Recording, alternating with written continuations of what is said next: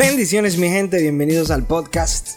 En el día de hoy tengo un tema que sí es un tanto inspiracional y le puse como título Cada quien decide si impacta. Me duele profundamente ver personas enterrar sus talentos, dones y acciones a favor puestas por Dios en su corazón y que de forma fácil se desvanezca o bueno, que escondan el llamado de Dios para su vida. No solo a uno, sino a una generación. Es ineficiente un talento que no se desarrolla. Si cantar es una forma, ¿por qué evadirla? Si tienes la audacia para escribir en las redes, ¿por qué evitarlo?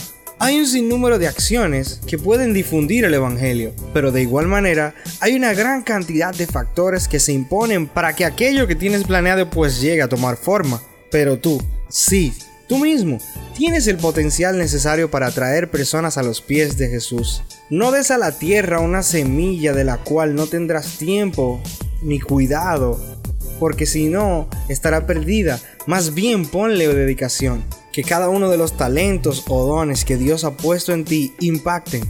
Proponte impactar. Esta generación literalmente aguarda por ti, espera por ti. Prepárate, llénate de la presencia del Señor y sal. La Biblia nos manda a hacer luz, nos manda a hacer sal. Y la luz obviamente no se puede quedar debajo de un almud. Y la sal siempre será necesaria. Y como dijo un pastor muy conocido, Dios no solo te prepara para dar una palabra, sino que también prepara el corazón del mundo para recibirla.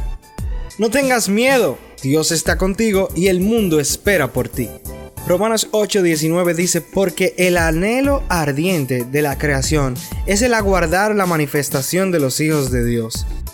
A veces a los jóvenes se nos hace difícil comprender de forma clara el llamado de Dios para con nosotros.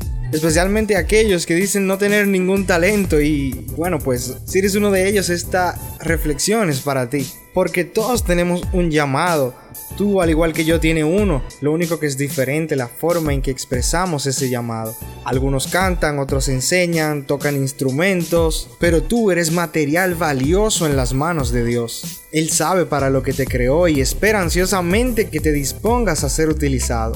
Nuestro llamado en general es ir por todo el mundo y predicar el Evangelio, como dice Marcos 16:15. Ahora bien, Dios trata de manera individual con cada ser humano para forjar el formato con el que tú vas a expresar el Evangelio. Ya dicho esto, depende de ti anhelar un poco más del llamado de Dios para tu vida. Vuelvo y te repito, la creación espera tu reacción a ese llamado. Y como siempre digo, accionemos, uno nunca sabe a quién está inspirando.